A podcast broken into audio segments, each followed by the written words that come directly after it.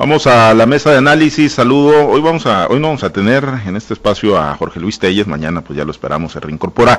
Le mandamos saludos, por supuesto, a nuestro analista. Saludo a Francisco Chiquete, Chiquete, muy buenos días.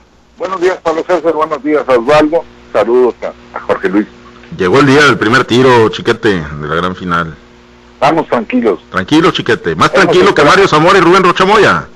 Sí, fácil. Sí, facilito. ¿Más confiado?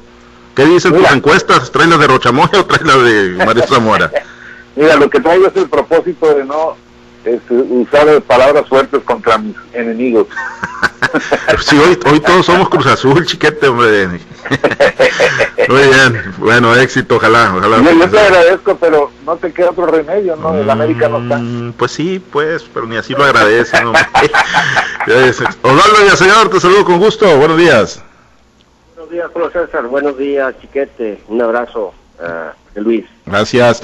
Eh, bueno, vamos a uno de los temas, hay, varios en, en, la agenda, eh, muchísimos, ¿no? En estos cierres de campaña, pero bueno, uno de ellos surgió ayer con el anuncio de la presidenta del Instituto Electoral del Estado de Sinaloa, Carla Peraza, de que, bueno, se van a reimprimir las boletas, se acordó reimprimir las boletas en función del resolutivo de la Sala Regional de Guadalajara del Tribunal Electoral del Poder Judicial de la Federación, donde dice es irregular, es ilegal, no procedía eh, la candidatura con las candidaturas comunes de Morena y el PAN en eh, aquellos casos donde morenistas buscan la reelección, morenistas que ganaron en el 2018 alguna posición y que hoy buscan la reelección, no podían ser postulados por, el PAS, algo que, bueno, desde un principio se dijo, lo comentamos aquí en la mesa, lo dijo Jorge Luis, lo dijimos pues prácticamente todos, la ley era muy clara, si no estaban postulados originalmente en el 2018 por el PAS, pues no los podía postular para una reelección, ni al Químico Benítez en Mazatlán, ni a Estrada Ferreiro en, en Culiacán, ni a los eh, diputados locales de Morena que solicitaron licencia para ir por la reelección y sin embargo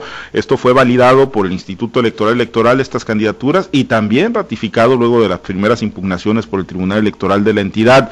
Les enmendó la plana el, eh, la sala regional del Trife Chiquete, pero pues a qué costo, a qué costo para el erario y para los ciudadanos, casi cuatro millones de pesos en la reimpresión, de las boletas, Chiquete, en algo que, parecía de kinder, digo, ni siquiera se necesitaba ser experto electoral para determinar que pues no debían haber procedido las candidaturas comunes en esos escenarios de reelección, Chiquete.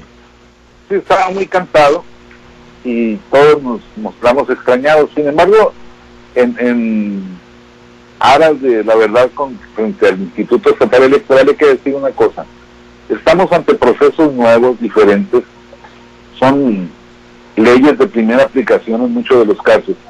Y entonces, pues están sujetos a las interpretaciones de las diferentes instancias y por supuesto a las simpatías de los tribunales, de los magistrados y de todos estos gentes. Eh, ahora estamos ante otra situación que nos parece absurdo que hayan registrado candidaturas que no debían haberlas hecho y que se hayan eh, impreso las boletas así. Pues ahora, con este anuncio de que se reimprimen las boletas para quitar al químico Benítez, Estrada Ferreiro y a seis candidatos comunes de Morena del Paz, eh, pues ahí hay otra situación. Estamos todavía como sociedad presenciando este proceso que no ha terminado. Hay una pues una intervención ante la sala superior a la que ya se le dio entrada para saber si todavía pueden volver a estar las cosas como estaban antes. Entonces, si entre hoy y el domingo la sala superior dice que estaban bien como estaban las candidaturas comunes, habremos hecho una reimpresión, un gasto de 4 millones de pesos innecesario. Bueno, son las condiciones en las que se está trabajando.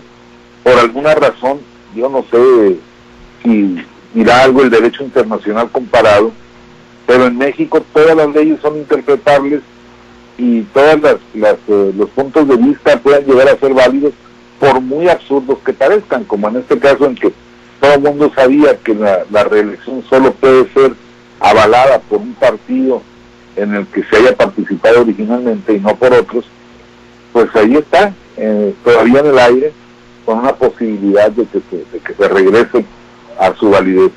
Esto pues nos va a llevar tiempo de terminar de entenderlo, eh, terminar de, hacer que nuestros especialistas encargados de juzgar las decisiones pues tomen una normalidad. Sin embargo, aquí el que pierde es el ciudadano que a esas alturas, sobre todo los votantes del PAS, ya no saben si van a votar por el químico, por Estrada Ferreira, o si simplemente no va a contar su voto, o si van a tener candidato o no. Son pues circunstancias novedosas y esto viene a ser parte de esa lucha tan feroz que dan los partidos, sobre todo los partidos que perdieron las elecciones, para que haya cambios. Hay que recordar que todo esto viene de las reformas electorales que desde antes del 2018 ya habían sido establecidas porque la lucha de López Obrador era porque se transparentaran, se garantizaran las seguridades y todo eso, que ahora pues están operando en contra de la normalidad de los procesos electorales.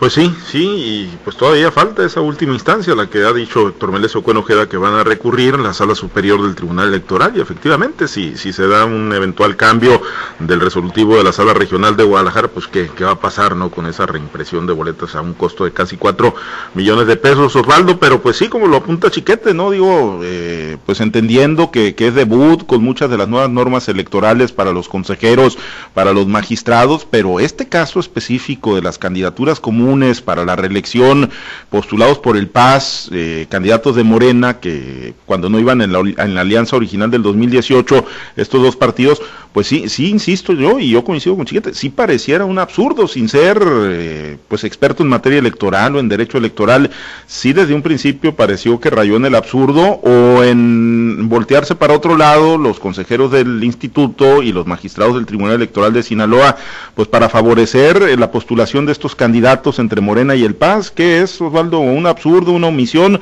deliberada o una omisión pues ahí que, que, que pues tiene, que va en función de, la novatez o de la primera aplicación de estas normas electorales. Fíjate, profesor, buenos días a todos.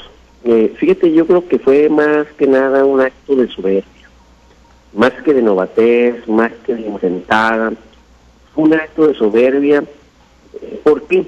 Y porque Rocha y Morena han dicho, el Tribunal Electoral del Estado de Sinaloa es mío. Yo puse a cuatro, dice, y ratifiqué al quinto.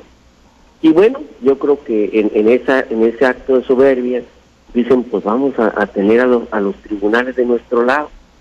Sabían perfectamente, la ley es muy clara, dice que los candidatos que van en busca de reelección solamente pueden ser postulados por los partidos fíjate bien, por los partidos que los postularon la primera vez, ya sea el que sirvió de cabeza de partido o aquellos que integraron la, coalición o la alianza electoral de la primera ocasión. Eso dice la ley, es muy clara la ley. Pero esa, esa claridad que le entendemos eh, todo, cualquiera de nosotros, Chiquete, tú, yo, cualquiera de la gente del auditorio que lea lo que dice la ley, esa, esa claridad pareciera que no la vio ni Rocha ni la vio Cuenta. Ojo, pero tampoco la vieron efectivamente los cinco magistrados que integran el Tribunal Estatal Electoral. No la vieron, la dejaron pasar, permitieron que esa eh, alianza común se concretara, hiciera campaña. Entonces creo que fue un acto de soberbia. ¿Qué sucede cuando llega a la siguiente instancia? Bueno, pues sucede que el Tribunal Electoral el Poder Judicial con sede en Guadalajara, que es una segunda instancia, dice, oiga, esto está de parvulito, no debió de haberse hecho, y va para atrás y tumba las candidaturas. ¿Por qué hoy dicen, no vamos a impugnar o no vamos a ir más allá, vamos a, cumplir con el mandato? Porque saben perfectamente que no procede irse al Tribunal Federal, a la máximo, al, último, al Poder Judicial de la Federación no va a proceder, está muy claro lo que dice la ley. Entonces, creo que fue un acto de soberbia. Pero ojo, aquí lo más lamentable de todo esto es ver cómo organismos que están para la defensa de los derechos electorales del ciudadano están politizando la justicia. A ver, no fue solamente que el Tribunal Estatal Electoral de Sinaloa, que Rocha dijo, él lo dijo, no lo decimos nosotros, él puso a cuatro magistrados, y ratificó a la quinta, eh, está tumbando las decisiones, el Tribunal Electoral del Poder está tumbando las decisiones el tribunal local. Ayer tumbaron otra, ayer tumbó el Tribunal Electoral Judicial de la Federación otra decisión que tomó el TECIN para sancionar al gobernador, a Mario Zamora y a otros eh, candidatos de la coalición Va por Sinaloa por usar la frase puro Sinaloa. Y otra vez queda evidenciado que el TECIN está politizando la justicia y que los partidos políticos que controlan el TECIN judicializaron la política. Ojo, esa combinación de, de estar evidenciando lo que está sucediendo en un tribunal electoral que está actuando con criterios políticos en lugar de estar actuando con criterios jurídicos como debe ser, pues es lo que prácticamente llevó quizás a que en Morena del Paz dijeran, pues la ley no la pasamos por el arco del triunfo y tomaron la decisión de irse de, la, de esa forma. Ahora, ¿quién es el chamaqueado? ¿Morena o el Tormelesio Cuen y el Paz? Yo creo que el chamaqueado a estas alturas es Héctor Melecho Cuen y el Paz. Y ahí es donde empiezan las dudas. ¿Quién chamacó a quién a quién? Porque el gran perdedor, sin lugar a dudas, de estas decisiones que se están dando es Héctor Melecho Cuen. Cuen puede perder el registro de su partido y Cuen puede perder la oportunidad de asegurar que él y su esposa, que van en la primera y en la segunda eh, posición pluri de la lista del Congreso local, pues no lleguen a ser diputados locales. Y eso sería un verdadero golpe aniquilador para el Paz y para Héctor Melecho Cuen. Imagínate a un Cuen que se quede sin partido y que se quede sin representaciones en la Cámara de Diputados local. Ah, carajo, es un escenario quizás que a estas alturas Héctor Melecho Cuen ya debe estar evaluando y debe estar muy preocupado por el futuro que, que puede tener en, en dado caso de que esto suceda. Y bueno, pues al final de cuentas creo que fue un acto de soberbia, más que de ignorancia, más que de, no sé, de, de, novatez, no, fue un acto de soberbia. Ellos pensaban que tenían el control del Tribunal Electoral y así fue. Aquí la ley no se vio, pero bueno, sí la vieron en otra instancia federal. Pues sí, y la realidad es que aunque ha salido Héctor Meleso Cuen eh, en diversos espacios, ayer en una transmisión también a través de sus plataformas digitales para hablarle a sus seguidores, a sus estructuras, darles explicaciones sobre el momento que vive el partido sinaloense, pues pues a pesar del ánimo que trata de infundir, la realidad es que ese escenario es muy real que plantea Osvaldo, ¿no? El de la pérdida del registro y también el de, bueno, pues que, que no entren, yo no sé si ninguno, pero bueno, eh, hay que recordar que van como matrimonio, van juntos o van en la posición 1 y 2 Angélica Díaz y Héctor Melesio Cuenojeda en el listado plurinominal.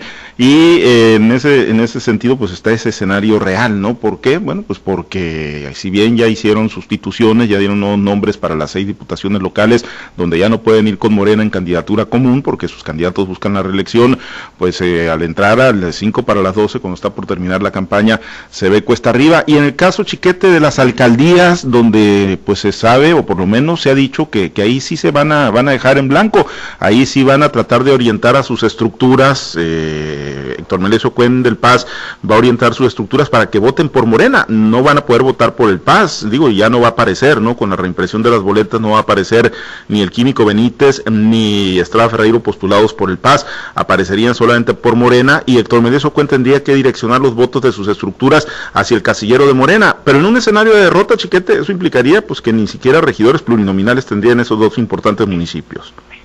Así es, es una, es una situación en la que el Paz está muy, muy comprometido, por mucho que saquen adelante algunas otras instancias, como de su, su aspiración, pues no, no van a tener la misma fuerza que tuvieron en otras elecciones, y es, pues debe ser un, una lección no solo para Cuen y su gente, sino para todos los partidos acerca de las decisiones que toman sobre todo cuando los cálculos se hacen en torno a un cochupo.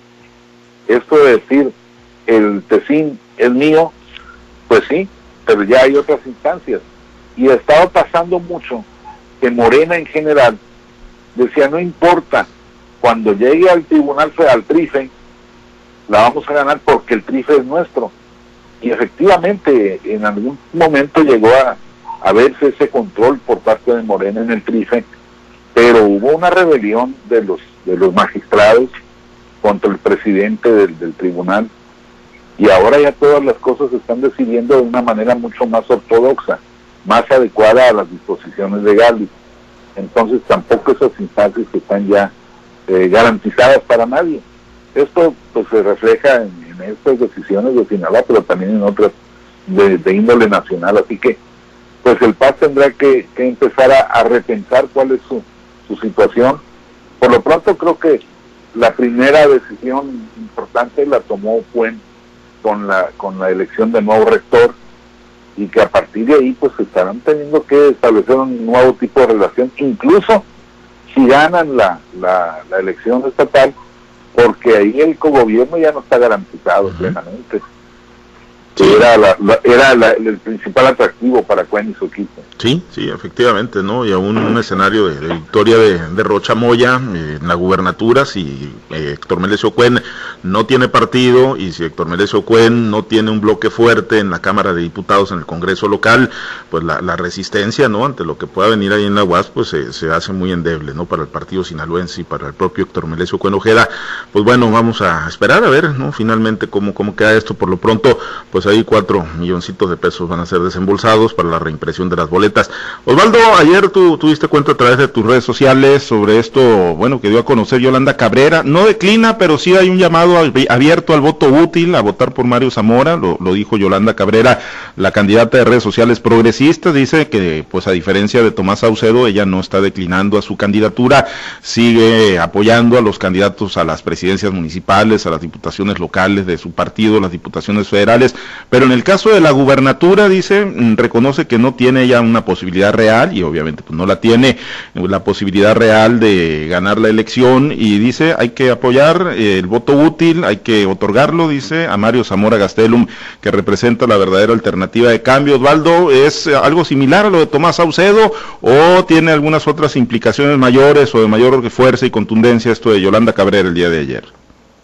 Fíjate, Pablo César, yo siempre sostuve que lo que verdaderamente está en juego en este proceso electoral en Sinaloa no es qué partido gana eh, eh, la contienda, si lo gana Moreno o lo gana el no es mm, qué candidato gana, si gana Rocha o gana Mario Zamora, lo que está en juego en Sinaloa en estos días es ver si Morena extiende sus tentáculos a Sinaloa y se traen lo que representa la 4T que ofrece Rubén Rochamoy que los sinaloenses parecemos estar asustados con lo que está ofreciendo, porque bueno, pues la 4T para Sinaloa es que quitaron apoyos al campo, que quitaron apoyos a la, a la pesca, a la ganadería, eh, eh, la 4T es eh, pues más estela de violencia, fracaso en la educación, fracaso en la economía, eso es lo que está representando para muchos sinaloenses la 4T. Y, y decimos, está en juego que la traigan o que no la traigan. Y yo creo que lo que hizo Yolanda Cabrera es algo que va mucho más allá de lo que hizo Tomás Saucedo. Porque, a ver, Tomás Saucedo pues es empleado de Tormelesio Cuen.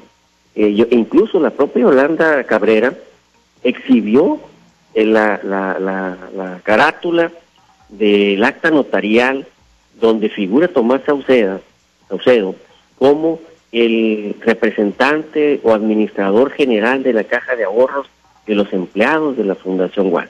O sea, es un empleado de Cuen. Y luego, eh, pues todo el mundo decía que Saucedo pues, era empleado, e, era un candidato afín a, Morena y a Cuen. Entonces, quitarlo y ponerlo acá, pues la verdad de las cosas que fue un error garrafal de parte de las estrategias de Cuen y de Rocha. ¿Por qué? Porque le quitaste un portavoz.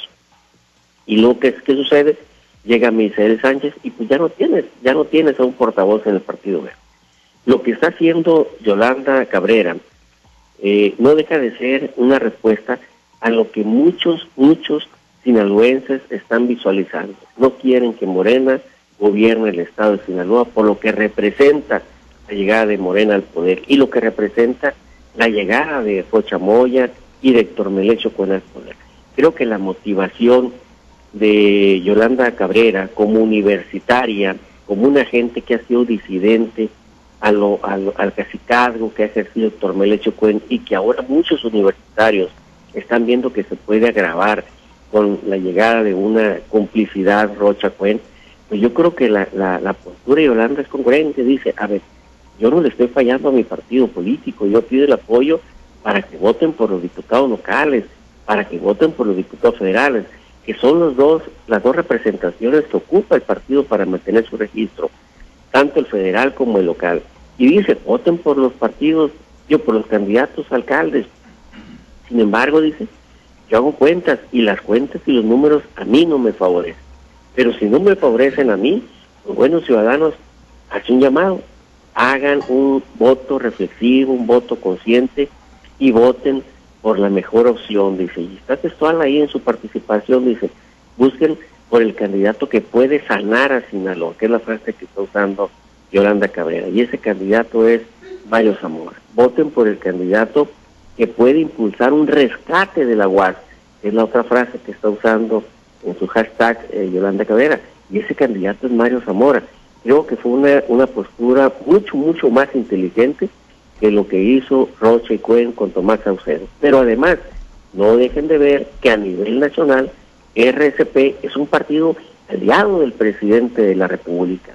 Y si se está permitiendo esto desde la presidencia de la República, pues ojo, ojo con esas señales que dan para la especulación. Después de que vino el presidente de Sinaloa, se vino la sección 27 a trabajar a favor de Mario Zamora. Después de que vino el presidente, vino el líder nacional de la UNTA, que fue una organización o brazo político armado, podríamos decirlo así, del de Morena en el sector agrario, y dijo, vamos por Mario Zamora, aquí en Sinaloa, en otros estados, aquí sí, van por Mario Zamora. Y luego, ahora sale Yolanda Cabrera, que es candidata de un partido también, aliado a la 4T, aliado al presidente, y dice, hagamos un voto útil, voten por Mario Zamora pues yo creo que tiene mucha más connotación y mucha más trascendencia que haber bajado a Tomás Saucedo de su candidatura del Verde. Pues sí, y a diferencia de lo que ocurrió, Chiquete, para, para concluir nada más, eh, a diferencia de lo que ocurrió con Tomás Saucedo, que prácticamente al día siguiente, bueno, a, las horas de que tuvo esa expresión y que dio la conferencia de prensa con Cuen y con Rocha Moya, pues salió el deslinde rápidamente de Arturo Escobar, de los dirigentes nacionales del, del Partido Verde, lo descalificaron, ¿no? En, en, esta decisión que tomó, pues en el caso de Yolanda Cabrera, pues no ha salido pues nadie, ¿no? De redes sociales progresistas a desacreditarla ni a decir, eh, y no representa la voluntad esto de redes sociales progresistas. No ha salido Fernando González, con quien pues compartió fórmula Héctor Menecio Cuen, por cierto, en el 2012 por el Senado de la República. Y, redes sociales, bueno, pues tiene el antecedente de que fue ayudado eh, a conformarse y a nacer por Gerardo Vargas Landeros, que hoy anda en Morena. Ayer Cuen decía en esa transmisión que hizo en vivo, ah, es que ya redes sociales progresistas lo maneja el gobernador Quirino Ordaz y lo maneja también, y maneja también a Yolanda Cabrera. Pues bueno, yo no sé si así sea, chiquete, pero nadie ha desacreditado lo, dicho ayer por Yolanda Cabrera. Sí, no, no hay, no hay comparación en el trato recibido por uno y otro, por Yolanda Cabrera y por Tomás Saucedo. Creo que pues es un, golpe político, mediático importante, interesante. Habrá que ver hasta dónde llegan los números electorales, el número de votos, pero sí, sí está dirigida además a un sector que le duele a Cuen especialmente, y que ya le duele también a Rocha, que es el sector universitario, porque pues hay una corriente muy importante dentro de la UAS que busca, quiere tener la oportunidad de que haya cambios reales en la Universidad Autónoma de Sinaloa y pues si prende este llamado podría ser el, resquicio por el que empiece a abrirse la, participación. Yo creo que si si los universitarios que sienten se organizan y, trabajan en este sentido, podrían darle un buen golpe, un, susto por lo menos a Cuen y a, y Pues ya, ya veremos de, qué tamaño es, ¿no? Y qué tanto énfasis le sigue poniendo a esto del llamado al voto útil a favor de Mario Zamora, Yolanda Cabrera y algunos otros actores políticos, porque bueno, en la recta final ya nada se puede descartar en este proceso electoral. Por lo pronto nos despedimos, chiquete, éxito. Ojalá, ojalá que sea un buen primer paso el día de hoy. Gracias, pues ya esperamos 23 años, vamos a esperar los 25. no, qué optimista, hombre. Bueno, gracias, no Chiquete. Nada. Gracias, Chiquete. Osvaldo, eh, gracias, excelente día. Habrá que estar pendientes. Saludos, muchachos. Gracias a los compañeros operadores en las diferentes plazas de Grupo Chávez Radio. Muchas gracias, Herbert Tormenta, por su apoyo para la transmisión y producción de Altavoz TV Digital. Manténgase conectado e informado en Noticieros Altavoz. Soy Pablo César Espinosa. Le deseo a usted que tenga un excelente y muy productivo día.